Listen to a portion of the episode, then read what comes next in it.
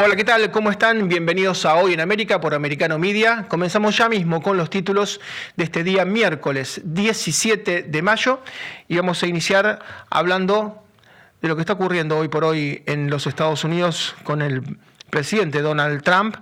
El informe del fiscal Durham realmente ha sido tremendo, ha sido lapidario, se conoció en las últimas horas del lunes, ayer tuvo una enorme repercusión, es un informe de 300 páginas y habla de Crossfire Hurricane, de esa investigación que se hizo sobre el presidente Trump y su supuesta relación con Rusia para amañar, para arreglar las elecciones del 2016. Las conclusiones de este fiscal Durhan dicen, el Departamento de Justicia de Estados Unidos y el FBI no cumplieron su misión. Estamos hablando del Departamento de Justicia del FBI, imagínense si no puede confiar usted en ellos. Dice que no cumplieron su misión, que hay una predisposición, y la hubo, a abrir una investigación sobre Trump al margen de las pruebas. Hubo una predisposición a abrir una investigación. Que no deberían haber abierto el proceso, porque las, las pruebas no eran contundentes, no eran necesarias. El secretario de Justicia, por su parte, Merrick Garland, dijo que va a enviar este informe al Congreso de manera inmediata para que sea tratado. El Congreso dice, eh, que va a tratar justamente un informe donde se trata al FBI como un organismo fallido. Se dice, el FBI falló. Durhan va a testificar la próxima semana en el Parlamento, en el Capitolio, y dijo que hubo empleados del FBI que em, manipularon mails, inclusive, que el FBI tenía un sentimiento hostil hacia Donald Trump que para este tipo de investigaciones sensibles realmente habría que tomar personal especializado al margen de cualquier cuestionamiento. Y dijo Durham, Crossfire Hurricane no pudo corroborar ninguna de las acusaciones que hizo. Vamos a tratar ese tema con un especialista en algún instante nada más y vamos a hablar sobre el final para distendernos de quienes han cumplido 70 años y siguen siendo sexys y siguen siendo galanes. Por ejemplo, Pierce Brosnan, que acaba de cumplirlos. Por ejemplo, Richard Gere, que ya tiene 72. Liam Neeson y tantos, ¿no? Actores que pasados los 70 se, se, resisten a que los encasillen en esos papeles de viejitos, como ocurría siempre, ¿no? Esos papeles donde hacían de abuelos, donde hacían de una persona ya retirada o donde generalmente se morían. Bueno, no, estos están activos, siguen haciendo películas donde tienen que correr, tienen que golpearse y siguen siendo los galanes, siguen siendo los hots, los sexys, con 70 años. Pasa también con las mujeres, pasa con los varones, ha sido un cambio realmente increíble. Hace poco vimos una película de George Clooney con Julia Roberts, con más de 60, lejos de ser de alguna manera un complemento, ellos eran la completa centralidad del film. Esto no había pasado nunca y ha comenzado a ocurrir, bueno, por distintas razones, lo analizamos en el final. Vamos a hablar ya mismo con una persona de enorme prestigio que ha sido canciller de la República Argentina, jefe de la diplomacia de su país, el doctor Jorge Forí. ¿Cómo le va, Jorge? Buen día, ¿cómo está usted? Gusto de escucharlo. Bien, y nos guardamos uno de los títulos, que es la situación que se está dando en China, que ha vuelto a amenazar a Taiwán, dijo que va a aplastar cualquier intento de independencia de la isla. Eh, es muy preocupante porque estamos hablando de la armada más grande del mundo, posiblemente, que tiene aviones J-20 de quinta generación y millones de soldados, y del otro lado Taiwán que se prepara con misiles antibuque, con 200 F-16, con Javelin, Stinger, con Heimer. Eh, dijo Taiwán concretamente, China está preparando la guerra. Piensan bloquearnos por aire y por mar. Eh, ¿Qué tanto piensa usted que hay de pirotecnia y qué tanto, doctor, hay de realidad? A ver, mm, creo que no debemos minimizar la tensión que hay en este momento entre China y Taiwán, pero eh, no olvidemos que esto parte de una pintura o de un mapa más grande que es la confrontación entre China y los Estados Unidos en la búsqueda de consolidar o mm, consagrar un liderazgo global que, al que China aspira en demérito de los Estados Unidos y en este caso uh, Taiwán es como un peón dentro de ese juego. El hacer China una invasión sobre Taiwán no consolidaría sus expectativas globales y el, este delicado punto de equilibrio entre Estados Unidos y China, donde Taiwán queda en el medio, uh, requiere de una mirada eh, digamos así, fría y forma parte de las confrontaciones de esta década o de las décadas por venir. Uno ve que la invasión de Rusia eh, de Rusia mm, a Ucrania, que supuestamente era para alejar a la OTAN, trajo una consecuencia contraria, ¿no? Suecia entra en la OTAN, Finlandia entra en la OTAN, ahora tiene la OTAN a las puertas prácticamente de Rusia y se puede sumar Ucrania en cualquier momento. Y uno ve que esta, esta de alguna manera, esta amenaza de invasión por parte de China a Taiwán le trae también problemas con sus vecinos, porque Filipinas, que alguna vez estuvo cerca, se le puso en contra, Vietnam está en contra, la India también, súmele Australia, Corea del Sur, por supuesto Taiwán, Japón, ha logrado la animadversión de casi todos sus vecinos, China. Es por eso que le digo que eh, acá hay un juego de tensiones propio de la lucha por consagrar supremacías a nivel global. Lo hecho por Rusia en Ucrania, más allá del profundo dolor y el desmembramiento territorial que le ha producido al pueblo ucraniano o a la, República de Ucrania, muestra que Rusia tiene un límite, un límite que ha sido fallido, digamos, en sus resultados, porque no han logrado ocupar eh, Ucrania, al mismo tiempo que hay una reacción, no solo de los países que ya eran miembros de la OTAN, sino de otros que adhieren a la OTAN, como para si yo quiero estar defendido o apoyado frente a un eventual eh, intento anexionista que quiere ejercer Rusia, pero Rusia encuentra un límite. A China, en el concierto mundial, hacer un ataque desproporcionado sobre la potencia que es sobre la isla de Taiwán, también le generaría una reacción adversa a nivel internacional. Tendría que tener una ganancia realmente muy grande en otro plano para poder animarse o para poder decidirse a hacer esto. Desde el punto de vista militar, sin, sin entrar en un análisis bélico que por ahí no se excede, pero siempre recuerdo una anécdota del general MacArthur después del día D, donde usó casi 200.000 personas para tomar Normandía. Pregunta, porque él se hace cargo después de la guerra contra Japón. Bueno, Japón estaba controlando Taiwán. Bueno, ¿cuánta gente necesitamos para Taiwán? Y le dijeron 400.000, el doble que Normandía. O sea, es una isla, no digo inexpugnable, pero muy complicada, ¿no? A ver, eh, sin duda es una isla que se va a defender, pero vuelvo a decirle, no tenemos que caer en la idea de una carrera eh, militarista. Acá hay un juego de tensión política por definir los términos de una supremacía. Y hoy los términos de una supremacía no solo o no necesariamente conllevan tener la victoria militar. Es un conjunto de valores que hace que una sociedad sea deseable o no deseable como modelo referencial. China aspira a ocupar ese lugar, pero todavía no tiene todos los elementos como ha tenido en mucho tiempo la potencia que hoy está relativamente todavía consagrada como son los Estados Unidos. Así es, el soft power de China, uno dice, bueno, Xi Jinping lo enterró del todo, cuando uno ve cómo se lo llevaron a Hu Jintao de esa reunión del Politburó comunista chino, uno dice, bueno, todo lo que era de alguna manera el soft power o bueno, disimular lo que se hacía, es como que ahora es bastante más brutal. No sé si eso es un cambio de formas o un cambio de fondo el soft power no solamente son esas muestras de, eh, llamemos así, de prácticas internas. El soft power requiere que yo, que soy un ciudadano lejanísimo geográficamente de China, desee tener cosas o elementos de China. Yo, por ejemplo, no como argentino no hablo el chino, no comprendo todo lo que significa ni la eh, trascendencia histórica que tiene la historia de China. No tengo las condiciones de vida ni los deseos de vivir como en China. Eso es lo que determinaría que el soft power chino sea global, que es lo que han tenido otras sociedades a lo largo del tiempo. En alguna época todos querían ser parte del imperio romano, porque el imperio romano era desarrollado, militarmente fuerte, tenía a Roma, las columnas de Roma, el agua que eh, circulaba en las, en las, acequias cuando el mundo no la tenía. En algún mundo, momento todo el mundo quiso ser eh, de la cultura francesa o imitar el modelo inglés, o como ha hecho en este último siglo, los Estados Unidos prevalecieron militarmente después de la Segunda Guerra Mundial, pero también generaron una cultura que muchos países a lo largo del globo quisieron imitar. Ahora China hace un desafío, todavía no tiene todos los valores del soft power. Así es, muchos dicen el sueño americano versus la pesadilla china, porque quien ha conocido, quien ha viajado, en el caso de los que somos periodistas, vamos acompañados de un miembro del Partido Comunista a cada lugar. Por lo menos como periodista es muy difícil querer vivir en China. No quieren que piensen diferente de lo que tienen que pensar.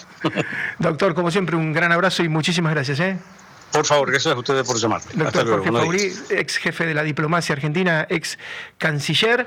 Y mm, hay una frase, ¿no? Que tenían que ir un apóstol a Roma y deciden cambiar su destino, deciden no ir a Roma, entonces les dicen, mire, pero la verdad que tendríamos que ir, y este apóstol dice, Roma va a estar siempre igual, como que Roma era eterna, podemos ir ahora, dentro de un año, dentro de 20, dentro de 30, y Roma va a seguir siendo Roma. Bueno, eso que era un pensamiento de hace dos mil años, fue cambiando. Las potencias no duran para siempre, no duró para siempre el imperio de Egipto, ni tampoco el persa, ni el griego, ni el romano, ni duró la Edad Media, ni el Imperio Británico.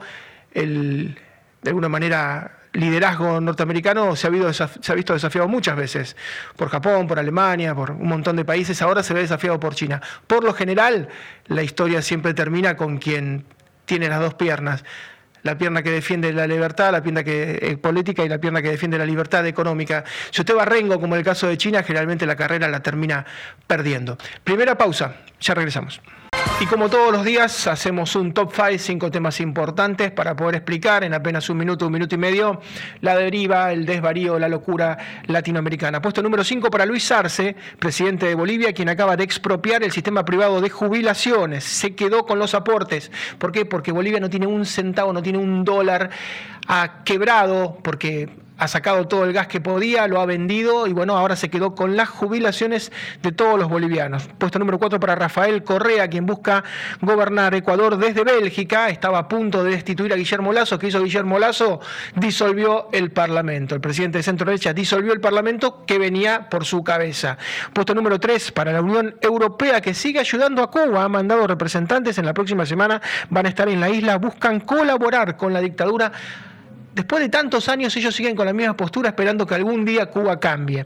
Vamos al puesto número 2. Delcy Rodríguez, la chilindrina, le dicen en Venezuela, sería la encargada de suceder a Nicolás Maduro, nada menos. Es la hermana de Jorge Rodríguez, es una verdadera dinastía y nefasta para Venezuela. Sería la elegida entonces para ser la próxima, la futura presidenta de Venezuela en el caso de que el PSV sea quien la elija, da toda la sensación de que sería ella la escogida. Y finalmente vamos a Argentina. La Universidad Católica Argentina ha dicho que el 60% de los menores de edad en Argentina comen gracias al aporte del Estado. Es decir, reciben un plato de comida en el granero del mundo que podría alimentar a 300 o 400 millones de personas. 6 de cada 10 chicos deben comer con plata del Estado. La tercera parte de los chicos, los menores de 12 años, se va a comer se va a cenar, perdón, sin comer, sin la cena, se va a dormir con hambre. Esto jamás, jamás había pasado. Son los últimos meses, las últimas semanas del posiblemente del régimen kirchnerista. Hay elecciones en agosto, elecciones en octubre, posiblemente un balotaje en noviembre. Cristina Kirchner ayer acaba de bajarse de cualquier candidatura. Es un panorama muy difícil, con un 8, 9, 10% de inflación mensual, con un 130, un 140, un 150% de inflación anual. Pero los datos de la Unión en este caso la Universidad Católica Argentina, son tremendos. El 60% de los menores de edad recibe un alimento por parte del Estado argentino, si no sería una catástrofe humanitaria, tal vez como Venezuela, tal vez como Nicaragua, tal vez como Cuba. Vamos a hablar del tema China, vamos a profundizarlo porque estamos con Juan Bataleme, prestigioso analista internacional. Hola Juan, ¿cómo te va? Hola, ¿qué tal Marcelo? Un gusto hablar contigo en esta mañana. Gracias por, por, invitarme. Juan, es porque en las últimas horas hubo una nueva amenaza por parte de Pekín con respecto a Taiwán. Dijo que si intentan cualquier maniobra de independencia van a ser aplastados, con términos diplomáticos realmente tremendos. Estamos hablando de China, ¿no? que tiene la armada más grande, aviones de quinta generación como los J-20 y tiene millones de soldados, pero del otro lado Taiwán tiene misiles antibuque que puede hundir a la flota, tiene 200 F-16, tiene Javelin, HIMARS, Stinger y ha dicho Taiwán, China se está preparando para la guerra, las maniobras no son solo maniobras, esto puede materializarse. Eh, ¿Cuál es tu impresión? Eh, ¿Es pirotecnia o estamos ante algo serio? Eh, digamos, hoy en la actualidad yo ya no podemos decir esto es pirotecnia, ciertamente que es parte del diálogo o del lenguaje diplomático militar que Estados Unidos y China están optando y que han entrado en este camino ya más de, de confrontación. Claramente China avala el principio de e integridad territorial y está dispuesto a defenderlo y llevarlo hasta las últimas consecuencias. Tanto Taiwán como para China serían los, los afectados directos en caso de una, de una conflagración militar.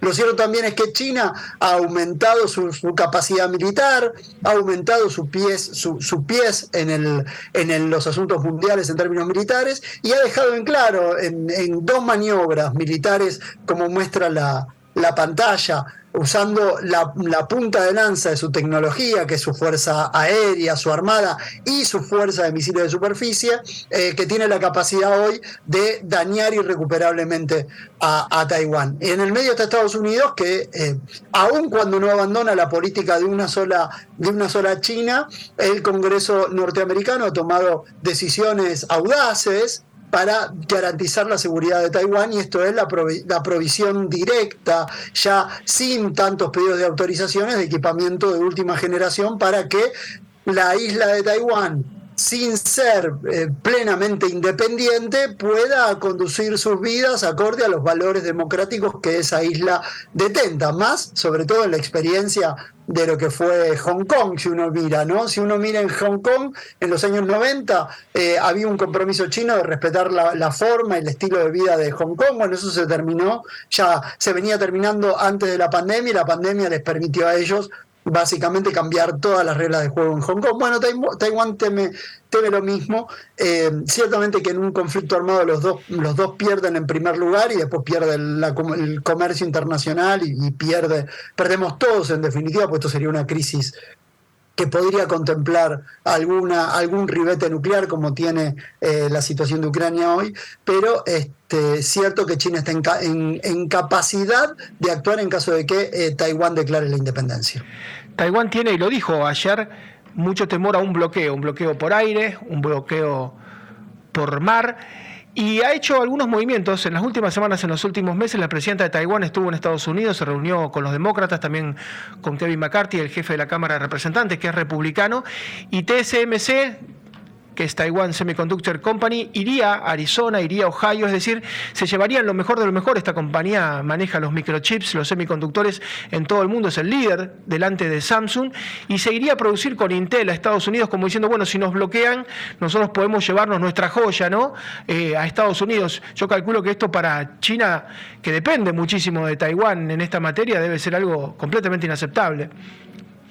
Taiwán ha demostrado la capacidad, eh, una capacidad de producción de microchips y de, semiconductores eh, excepcional, ¿no? Y acá está, acá está una de las grandes situaciones. Si Taiwán, si China tratara de bloquear efectivamente y de generar disrupciones en el comercio mundial de semiconductores, China productor propio, pero también importa de semiconductores de Taiwán, eh, lo, que, lo que afectaría no solamente a Taiwán, sino también afectaría a toda la industria digital occidental. Los reaseguros que le está dando hoy en día eh, TSMC a los Estados Unidos es tener una capacidad independiente de producción para nutrir a Occidente de los semiconductores que necesita. Y de esa forma evitar acciones de coerción económica por parte de China en caso de que se proponga llevar a cabo este tipo de acciones. Porque lo que estamos viendo acá cuando uno habla de bloqueos no es propiamente de una guerra, sino es la forma de conducir guerra cuando hay un elemento nuclear involucrado en el medio. Entonces, ¿cuál es la forma, entre comillas, más barata de llevar a cabo eh, una, una, operación militar, eh, una operación de guerra, bueno, la coerción económica. Y China ha demostrado que tiene la capacidad de bloquear a la isla de Taiwán producto de la, de la cercanía geográfica. Pero recordemos también que Occidente tiene la capacidad de bloquear a China eh, en la producción de petróleo, en, digamos, en la recepción de petróleo, en la recepción de alimentos. Por eso China confía tanto del escenario terrestre, ¿no? Y, se vincula con Irán y se vincula con Rusia para tratar de obtener los recursos de esos, de esos países que son menos vulnerables a las líneas de comunicaciones navales.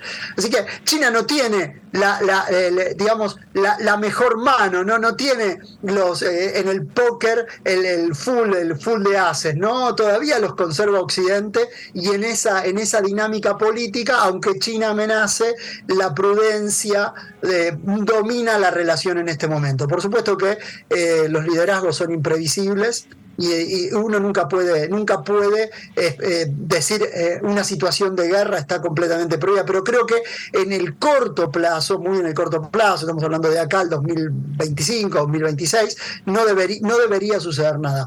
Los analistas norteamericanos, mismo el Congreso norteamericano ha remarcado que las, las, brechas o esa, esa, esas mejores cartas China las podría empezar a tener a partir del año 2030 en adelante, ahí aparece una ventana de conflicto mucho más, eh, mucho más intensa. Todos se están preparando para cuando esa ventana se reduzca, ¿no? Juan, como siempre, un gran abrazo y muchísimas gracias por el tiempo y todos los conceptos. ¿eh? gracias a ustedes como siempre. Buen día. Gracias Juan Bataleme, prestigioso analista internacional del Cono Sur. Y hay un elemento que tiene en cuenta Taiwán, no solamente estas maniobras que hace en sus narices prácticamente China, sino dónde va la plata de los capitalistas chinos. Ustedes saben que un gran error de Vladimir Putin fue no medir las consecuencias de la guerra en Ucrania, pensó que la invasión iba a ser casi un desfile. Llevaban en los tanques uniformes de desfile para pasar por Kiev, seguramente una semana después de la invasión. Todo resultó un verdadero desastre, pero tampoco tuvieron en cuenta que los iban a bloquear, que le iban a bloquear y muchísimos, cientos de miles de millones de dólares en rublos. Rusos quedaron atrapados y China está temiendo que si invade Taiwán le puede pasar lo mismo, es decir, le pueden a sus oligarcas, sus, sus pseudo empresarios, porque siempre está el Partido Comunista Chino detrás de cada fortuna. Fíjense lo que pasó con Alibaba, ¿no? ese gigante, esa especie de Amazon de China, que Jack Ma se mostraba como un multimillonario, criticó al régimen y hoy casi es un paria. Pero ¿a dónde está yendo esa dinero de los, ese dinero, esos dólares, esos yuanes de los supuestos oligarcas chinos? Están yendo a Singapur. Singapur es la nueva nueva Suiza. ¿Por qué van a Singapur? Porque Singapur, ahí en el estrecho de Malaca, es una especie de eh, reino donde nadie, una ciudad-estado, donde nadie va a tocar ese dinero. Eh, es un santuario. Los chinos están sacando el dinero porque temen sanciones. ¿Por qué temen sanciones? Porque creen que la invasión se va a materializar. Cuando se materialice les van a, bloquear el dinero. Cuando les bloqueen el dinero, el dinero va a estar en Singapur y ahí es una suerte de caja fuerte gigantesca, es una nueva Suiza. Esto también indica que es muy posible que haya algún tipo de acción sobre la isla, un bloqueo o una acción bélica. Pausa y volvemos con el tema que prometimos en el inicio. Sigue causando mucho revuelo la presentación del fiscal especial John Durhan en Estados Unidos. Se refiere al Crossfire Hurricane este informe sobre Donald Trump, su relación con Rusia, su relación con las elecciones del año 2016. Ha sido particularmente duro el fiscal, ha dicho el Departamento de Justicia de Estados Unidos y el FBI no cumplieron su misión. Hubo por parte de estos organismos, nada menos que el Departamento de Justicia y nada menos que el FBI, una predisposición a abrir una investigación sobre Trump, como que hubo una animadversión, un direccionamiento. No debieron haber abierto ese proceso. El secretario de Justicia, Merrick Garland, ha dicho que va a enviar el informe al Congreso. Ese informe dice que el FBI falló, ¿no? ¿Y qué queda si el FBI falla, si el FBI es parcial? Eh, realmente es muy, pero muy preocupante. Dice el FBI, dice Durhan, tenía sentimientos hostiles hacia Trump y Crossfire Hurricane no pudo prácticamente corroborar ninguna de las causas que había esgrimido. Vamos a hablar eh, con un muy prestigioso politólogo, analista, abogado, Gualberto García Jones. Hola, ¿qué tal, doctor? ¿Cómo le va? Hola, buenos días. Encantado de estar contigo. Bueno, muchas gracias. ¿Y cómo ha impactado? Esto pasó el lunes a la noche, pero realmente ha sido muy contundente el fiscal Durham. Sí, la verdad es que sí, ha sido eh, y está siendo, yo creo que el escándalo político eh, de esta generación. Este, esto es el Watergate de la época moderna. Y uno piensa, el Watergate motivó tantas películas ¿no? y tantos libros y se sigue hablando a 50 años del Watergate. ¿Y por qué no pasa lo mismo con los medios norteamericanos? Porque si uno toma el Boston Globe, el New York Times, el Washington Post, Los Angeles Times, cualquier medio woke, el USA Today, casi prácticamente no tocan el tema. Sí, bueno, yo creo que es que en este caso eh, los medios de comunicación eh, se ven envueltos en, en el delito, en la conspiración que hubo constante durante tres, cuatro años contra el, presidente Trump. Y, yo creo que, que, es un síntoma de, un problema muy grave que tenemos en este país, que es la polarización y la falta de profesionalidad dentro de, del periodismo. Uno ve que lo que pasó en este caso, ¿no? que motivó tanto tiempo ¿no? y terminó exonerado, terminó libre de culpa y cargo el presidente Trump, pero le ha pasado con la llamada famosa de Georgia, ¿no? con Stormy Daniels, con Carol, le ha pasado, bueno, ahora con una Playmate, con alguien que dice que la acosó en un avión. Es como una carrera de, de obstáculos que le van poniendo al presidente Trump, uno detrás de otro, con los treinta y pico de cargos que le abrieron con enjuiciarlo por su patrimonio en su declaración patrimonial jurada impositiva. Eh, algunos ven como de alguna forma que justamente le ponen una trampa detrás de otra, pero otros pueden llegar a creer esto, digo, se repite tantas veces, que puede llegar a esmerilarlo, puede llegar a dañar su imagen. Bueno, definitivamente, porque hay un sector grande de, la población que, que, no sigue la política día a día, que eh, básicamente se cree lo que, lo que le ponen enfrente. Y, y, un dato impresionante es que se dieron nueve premios Pulitzer. Son nueve premios Pulitzer, que es el premio en Estados Unidos al, al, mejor eh, periodismo. Eh, a través de, o sea, por, por causa de estas historias que ahora se, se saben son completamente falsas. eso te, te, lleva a, a ver la, la, magnitud de, de, la desinformación que hubo y, bueno, eso termina impactando muchísimo también porque ahora eh, se ha comprobado que la mayoría de las redes sociales pues también estaban trabajando con el FBI eh, para, para, mandar información que le convenía al Partido Demócrata. O sea que el daño ha sido eh, tremendo y yo creo que, es, que, es, que sigue, a día de hoy sigue, aunque el FBI salió y dijo que habían tomado medidas todos, como tú bien has dicho, hay muchísimos casos abiertos ahora mismo que, están también, eh, que no tienen fundamento. Y, bueno, la persecución sigue porque eh, tienen miedo de que, de que Trump eh, gane las próximas elecciones. Y en las redes sociales recibió Trump un castigo que ningún candidato, ningún presidente ha recibido, ha sido expulsado de Twitter, ¿no? En su momento teniendo 80, 90 millones de seguidores, de Facebook, de todo lo que es el grupo Meta. Eh, si uno ponía la palabra idiot en Google aparecía la imagen de Trump. Se las han hecho todas. Twitter ahora en manos de Elon Musk está cambiando. George Soros acaba de crucificar ¿no? a Elon Musk justamente por, por este cambio. ¿Se puede esperar que las redes sociales tal vez equilibren de alguna manera el campo de los medios, que desde las redes sociales, con el desarrollo tan vigoroso que tienen, se pueda equiparar semejante difusión? Pues honestamente yo creo que en, en su mayoría no. Eh, creo que Twitter es eh, una anomalía que Elon Musk uh, está haciendo más creo yo, que, que, cualquier otro americano para defender la libertad de, expresión, que, que, es fundamental para poder tomar decisiones políticas informadas. Y bueno, muchísima gente sí usa Twitter y esperemos que sea un, contrapeso a lo que vemos que, que, sigue siendo el caso con Facebook, eh, que sigue con, con, todas las propiedades de Facebook que tiene muchísimas, con TikTok, eh, que son compañías que están eh, totalmente politizadas y no solamente en Estados Unidos, pero a nivel internacional. Yo creo que después del 2016 se vio que estas compañías eh, han estado en comunicación con, con, partidos políticos, con gobiernos, para filtrar información, para, para básicamente apoyar una ideología suya. El, ejemplo creo que más grave en todo esto es el, el, CEO de Facebook, que invirtió creo que cerca de, 500 millones de dólares para, eh, para influenciar la elección a través de, eh, de donativos eh, para diferentes colegios electorales locales en zonas que sabían que iban a favorecer al Partido Demócrata. O sea, es, es un escándalo eh, increíble a un nivel eh, social completo, desde las agencias eh, federales de, policiales hasta los medios de comunicación, redes sociales, también las corporaciones americanas, o sea que es casi una, un problema cultural a este nivel. Y uno piensa, ¿cuánto tiene que ver la ideología? Que Donald Trump sea una persona conservadora, de derecha. ¿Y cuánto tiene que ver la economía? ¿no? Porque Donald Trump, en cuatro años de presidente, por ejemplo, no declaró ninguna guerra. Al contrario, quiso retirarse de Siria, retirarse de Afganistán.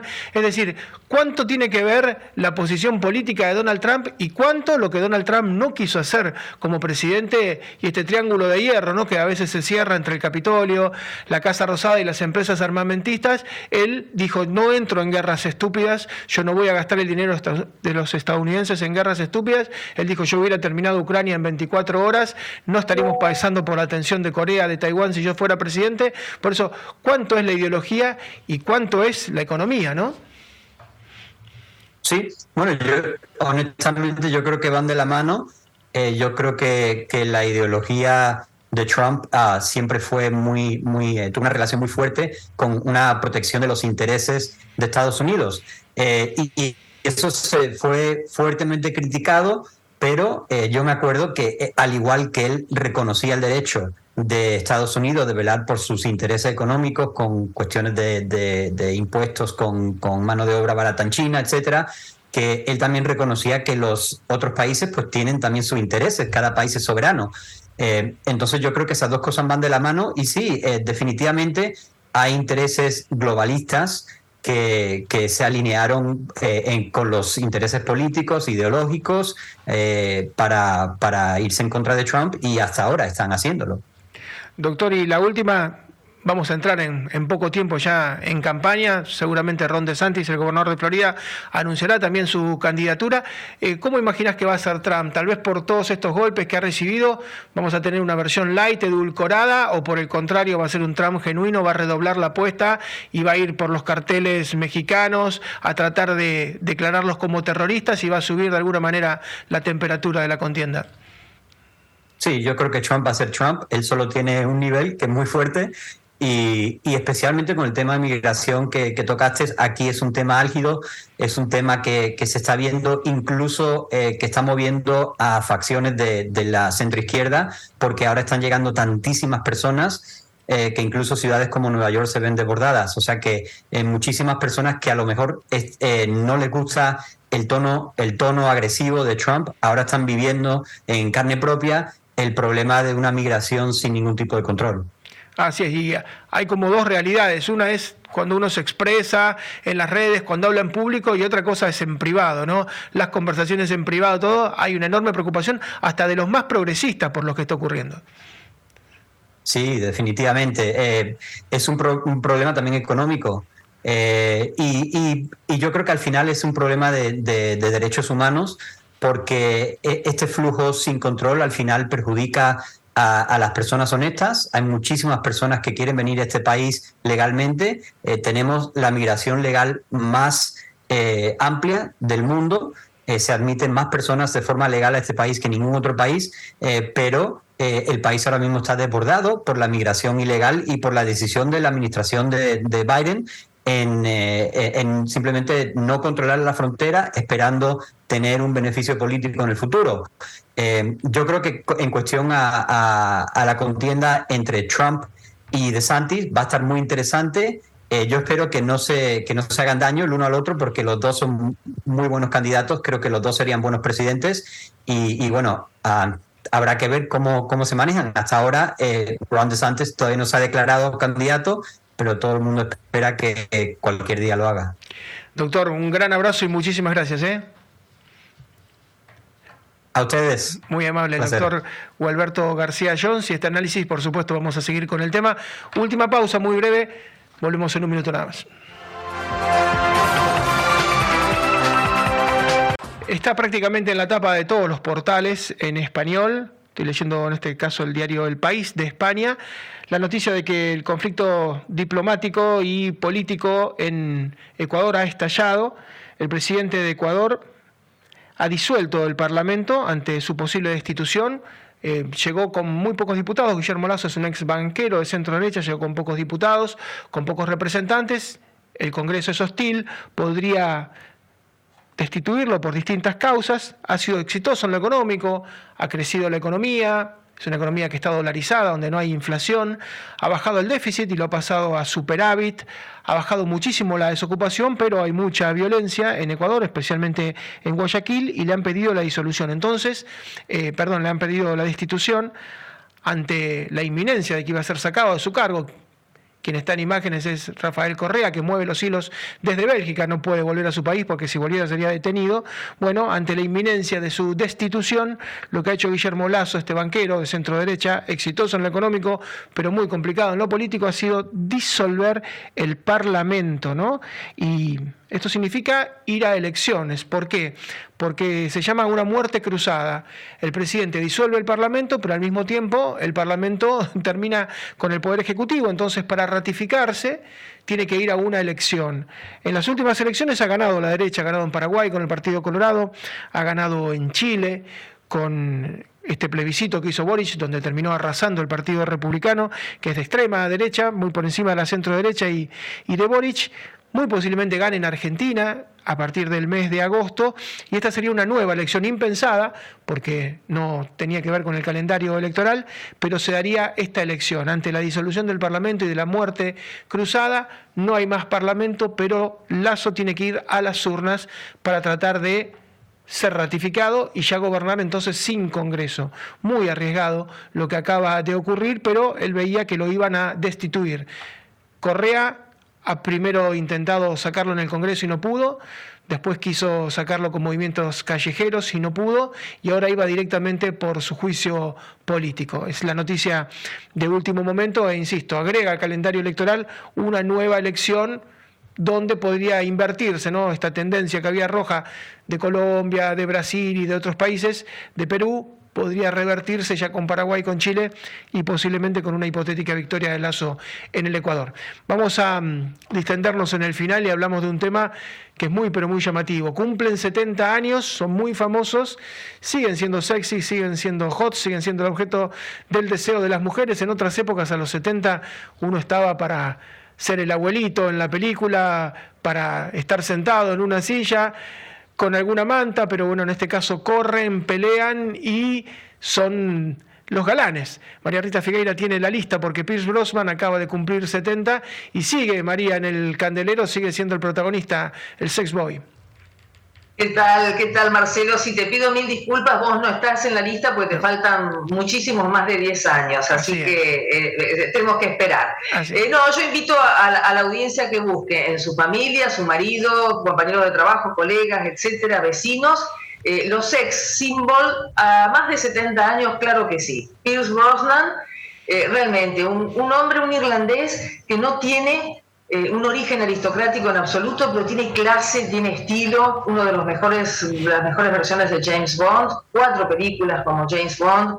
Eh, bueno, fue primer ministro en El escritor fantasma con Roman Polanski. ¿Quién iba a decir que ese Caririndo iba a terminar siendo un gran actor también? Ha hecho comedias, ha hecho de malo. Por más que no haga de lindo, siempre se muestra con sus 70 años muy, muy atractivo. Y bueno, si hablamos de lindo, de atractivo, siempre vamos a hablar de Richard Gere, 73 años, hace dos, tres años fue criticado porque fue papá y, y es un hombre sumamente sensible que en muchas películas hace de marido engañado, hace de marido que no sabe bailar, sin embargo, mm, de policía perdedor, sin embargo, siempre está presente y lo amamos. Don Johnson, claro, en la década del 80 era el hombre más deseado del planeta y ahora no lo es tanto, su carrera no, no es el mismo caso que los dos anteriores, sin embargo se mantiene muy bien y ha reflotado y ha mostrado resiliencia porque tuvo muchísimos problemas, lo ha dicho públicamente, problemas de adicciones, de alcoholismo, en fin, pero es un hombre bellísimo y lo sigue siendo a sus 73 años. Liam Neeson, eh, un irlandés que, eh, actor de raza, perteneciente al teatro, después anduvo muy bien en cine y últimamente se ha vuelto lindo, exitoso y muy conocido para el gran público, porque ha hecho películas de acción, lo que lo tienen de protagonista y no deja de grabar, no deja de tener éxito va a cumplir, dentro de poco cumple 71 años y verdaderamente es un éxito. Kevin Costner siempre ha sido precioso, un hombre muy interesante, no solo físicamente, y en sus casi 69 años sigue triunfando, es el protagonista de Yellowstone, una de las series del momento, una de las más elogiadas y miradas elegidas por el público. Kevin Costner, ganador de Oscar, un hombre con una trayectoria realmente impecable. Jeff Bridge, familia de artistas, su hermano, su padre, con sus 73 años y un estilo completamente distinto a los anteriores. Es un estilo, no puedo decir así bohemio, pero más o menos muy natural, también ganador de Oscar. Eh, realmente un hombre muy interesante, un hombre de bajo perfil, pero también sigue grabando, sigue firmando contratos y sigue con la posibilidad de haber crecido muchísimo en su carrera. Él estuvo nominado al Oscar muchas veces y tiene un estilo muy informal y muy atractivo. ¿Cómo no nombrar a Sting también? Eh, un hombre sumamente talentoso, qué novedad pero sigue actuando. Me acuerdo en este segmento, cuando hablamos de los artistas que más habían facturado, nombramos a Sting porque sigue presentándose en conciertos que se venden con anticipación, sus tickets, sus entradas. Sting, no solo el talento, sino también la distinción y estéticamente es bellísimo, ¿por qué no decirlo? Jeff Goldblum, acá, voy a, esto es opinión personal, ¿eh? Muy talentoso, muy excéntrico y, tiene también un estilo especial. Con sus 70 años me atrevo a decir que está mucho más buen mozo, más guapo. Ahora que en los años anteriores, y eso que no hablo cuando se convertía en mosca, ¿no? Pero realmente me parece que eh, ha, mejorado muchísimo con los años.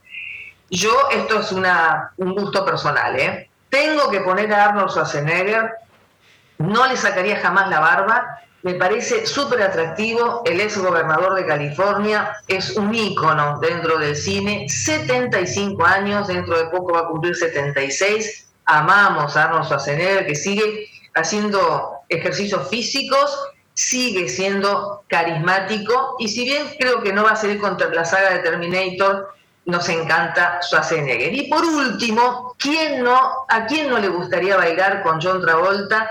69 años, para mí sigue tan atractivo como siempre. En todas las películas, en lo que mejor le fue, cuando aparece bailando, aunque el tema no sea justamente la danza, es un hombre sumamente atractivo y carismático, una carrera con muchas películas, mucha ductilidad.